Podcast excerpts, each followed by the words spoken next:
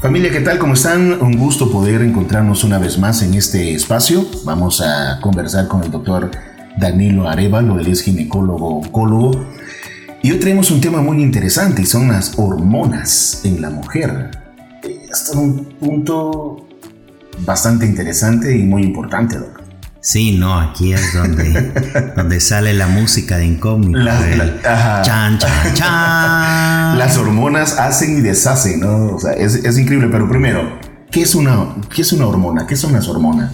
Bueno, las hormonas son sustancias que ejercen una actividad o obligan a un órgano a ejercer una función. Lo vamos a hacer en español. Entonces ustedes imagínense un restaurante. Ustedes saben que hay restaurantes de todo. Hay pizzas, hay tacos, hay comida china. Y entonces ustedes están en la casa y todas las personas tienen gustos diferentes. Entonces, eh, hoy por la pandemia, eh, lo que hay es, es un servicio de, de mensajería. Entonces, a través de una aplicación yo puedo pedir pizza, tacos y comida china ¿verdad? Y entonces estamos hablando de tres restaurantes diferentes que me sirven en una sola casa un tipo de comida, ¿verdad? Y esto lo hacen ellos a través de un servicio de mensajería. Es un tipo que va en una moto de cualquier empresa X.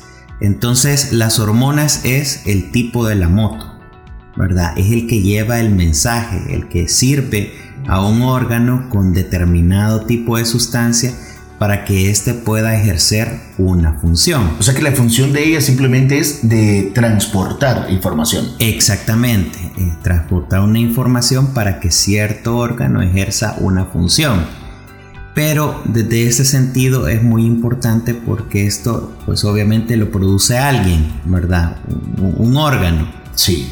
Y ustedes saben que en los restaurantes, por ejemplo, hay servicio dentro del restaurante hay unos que tienen dentro del restaurante y también a domicilio y hay unos que exclusivamente son a domicilio. Los órganos que producen hormonas son iguales. Pueden ser que actúen dentro de su mismo órgano o fuera de este órgano a través de sus mensajeros o tengan ambas funciones, que lo puedan hacer dentro del órgano y también enviarlo fuera de él para ejercer una función. Bueno, la siguiente pregunta era preguntarle exactamente eso, o sea, cuál es la función, pero no sé si ya lo cubrimos con esto o hay algo más que le gustaría. Yo creo que como el espacio es acerca de salud femenina, tenemos necesariamente que hablar sobre las hormonas femeninas o lo que las hace diferente a, un hombre. Eh, las dos hormonas más importantes para las mujeres o lo que la diferencia de un hombre es la producción de estrógenos y progesterona. Entonces cada una de estas hormonas va a tener una función importante y las hormonas se empiezan a producir a partir de la menarquia, que es la primera regla. Desde ahí empieza a producirse el estrógeno y este va a ser el encargado de que haya un crecimiento del cabello y las uñas que también haya un aumento de la grasa corporal y especialmente en las áreas genital y en los órganos reproductivos secundarios como las mamas, va a hacer que se desarrollen los, los senos, ¿verdad? Y va a dar ablandamiento de huesos, cambios en el sistema venoso y también la amplitud de la pelvis durante el periodo de desarrollo. Yo creo que es importante hacer notar de que las mujeres llevan un proceso de desarrollo muy diferente al de los hombres. Porque eh, ellas llevan muchas partes o muchos procesos en donde sufren una transformación. El primer proceso es desde que son embrión hasta el nacimiento. El segundo proceso, que es la niñez, va desde el nacimiento hasta más o menos los 9 o 10 años de ahí empieza la pubertad, en donde inician las hormonas y estas producen cambios.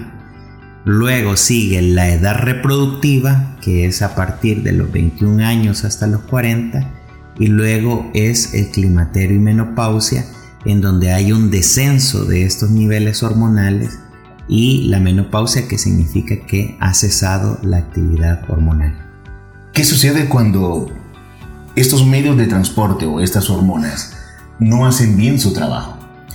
Eh, realmente va a depender de la edad en la que se esté desarrollando este problema. Con mayor frecuencia hoy nos estamos encontrando con síndromes hiperandrogénicos, que en español significa que hay un exceso de andrógenos. Porque sí, las mujeres producen también testosterona, pero a niveles tan bajos que eh, no tendrían un efecto metabólico. La testosterona es una hormona que es exclusivamente de los hombres. Test, que viene de testis, que es testículo, ¿verdad?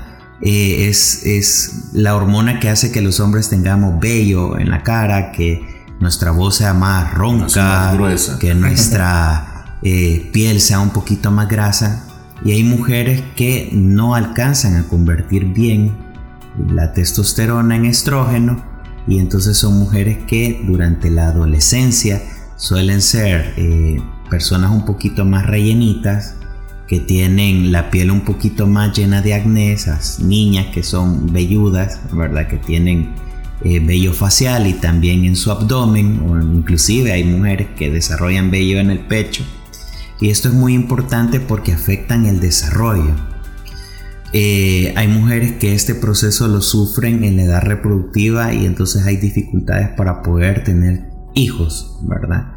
Y eh, durante el climaterio y menopausia, un mal desarrollo de estas hormonas o un mal funcionamiento podría estar relacionado a procesos de cáncer, cáncer tanto de mama o de endometrio e inclusive cáncer de ovario.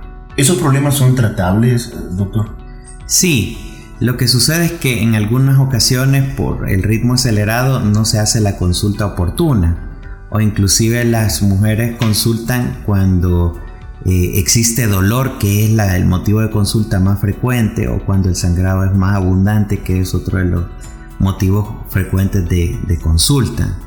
O en algunos casos por la infertilidad pero es un poquito más difícil tratar el problema cuando ya está instaurado a la prevención de estos problemas. ¿Hay algún examen que pueda permitirle a la mujer eh, prevenir esto con, mucha anticipación? Realmente son una serie de exámenes y eso va a depender de lo que nosotros estemos buscando. Quizás el primer paso eh, que hay que tomar es visitar a un ginecólogo y expresar cuál es el problema que está afectando dependiendo de lo que se exprese en esa consulta, que debe ser una consulta donde se hable abiertamente del tema, hay necesidad de hacer algunas evaluaciones, por ejemplo, podría haber un ultrasonido pélvico o algunos exámenes de sangre en donde se incluyan algunos tipos de hormonas o exámenes generales donde queremos ver cuáles son las funciones que realiza y en base a eso se puede otorgar el mejor tratamiento posible. Por ejemplo, el punto de vista de la edad reproductiva, si hablamos en embarazo y estamos hablando de una falta de progesterona, por ejemplo. Progesterona significa pro es favorecer y gesterona es gestación.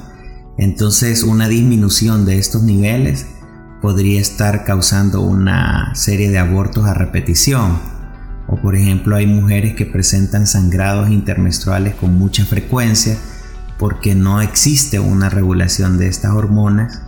O hay mujeres que inclusive presentan tumoraciones porque existe un exceso en la producción de las hormonas como es el estrógeno en ciertas eh, cantidades que no son usuales. O hay mujeres que producen leche por un exceso de prolactina secundario a, una sobreproducción de, progesterona. Bueno, sin duda es un tema bastante extenso que podríamos quizás discutirlo en una segunda o hasta tercera parte más, más adelante. Sí, yo invitaría también a las personas que nos escuchan que si existe algún tema de interés o una pregunta que quisieran que pudiéramos responder, con el mayor gusto y a la brevedad, pudiéramos hacer ese programa. Excelente, doctor. Eh, su consejo para aquellas y aquellos quienes también nos están escuchando. Yo creo que lo más importante es la consulta oportuna y la preventiva. Así que una consulta por lo menos una vez al año no hace daño. Perfecto. Gracias doctor, conversábamos con el doctor Danilo Arevalo, ginecólogo, oncólogo y familia. Los esperamos la próxima semana. Gracias.